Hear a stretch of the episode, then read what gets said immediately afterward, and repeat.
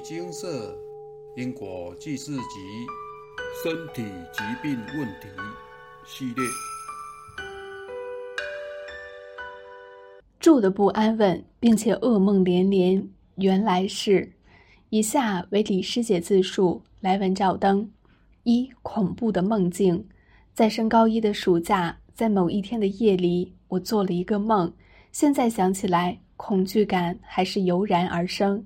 内容是这样的：时间是夜半三更，我和一群蒙面的黑衣人在公园里玩一个生存游戏，不是杀掉对方，就是自己阵亡。我开始边跑边躲，因为我没有任何可以阻挡对方杀我的武器和武功。在逃跑的过程中，我躲在一个水塔下，一个黑衣人经过这里，好像发觉我的存在，往我这里走了过来。眼看他就要下手了，我就想不如自己试试看，于是我就打了他一下。但是我只是个小孩子，不论是，不论在力气还是体型都输上许多，我差点就被制服。幸好我反应快，死命的往前冲。之后我躲在树丛，还是被发现了。我只记得我被两个黑衣人追着砍，两个人手上的利刃就在我身后。没差几公分，我很害怕，没有人可以救我。不论躲在哪，终究都会被发现。我还记得，我不小心被一个女黑衣人抓住，她跟我说：“你放心，我不会让你很痛苦的死去。”我就快要被她杀死，她的刀已拿在眼前，准备刺下。我非常的恐惧，趁她不注意，我又赶紧逃走。而他依然紧紧地跟在我后面，此时的我也不知道该怎么办，只好往前冲。我只记得这样了。梦醒后，我把这件事告诉了精舍的师兄，他帮我请示，得到的结果是：过去世为土匪，杀害了三位业主菩萨，目前是他们讨报，需念经文各一百五十遍，才能了结这段无名的过错。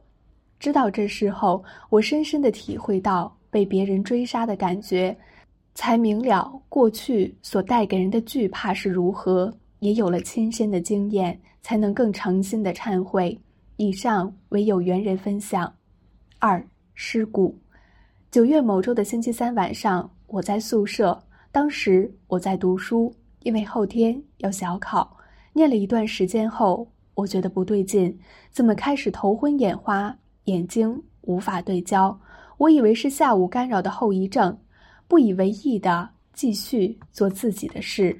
但是情况越来越严重，甚至连走路也无法正常。这时才惊觉事态不妙，赶紧告诉认识的师兄，请他帮我确认问题。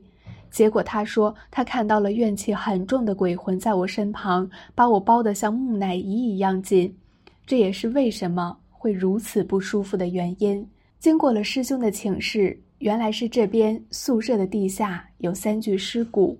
与坟墓不同的是，坟墓有人祭拜，尸骨则无，还要承受每日被房子压着的痛苦。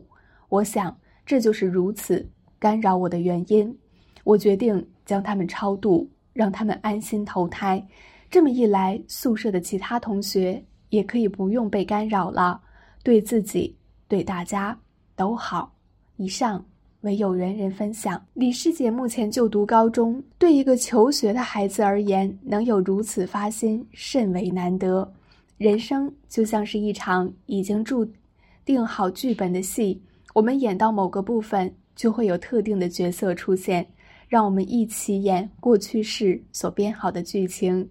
待人处事圆融，心念原则刚正，就如同古代的铜钱，外圆。内方，如此才能将往后的因缘都转善。圣言上人，星星之火足以燎原，小小善愿能救世界。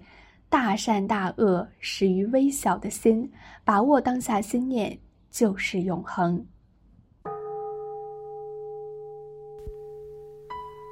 摩尼经寺。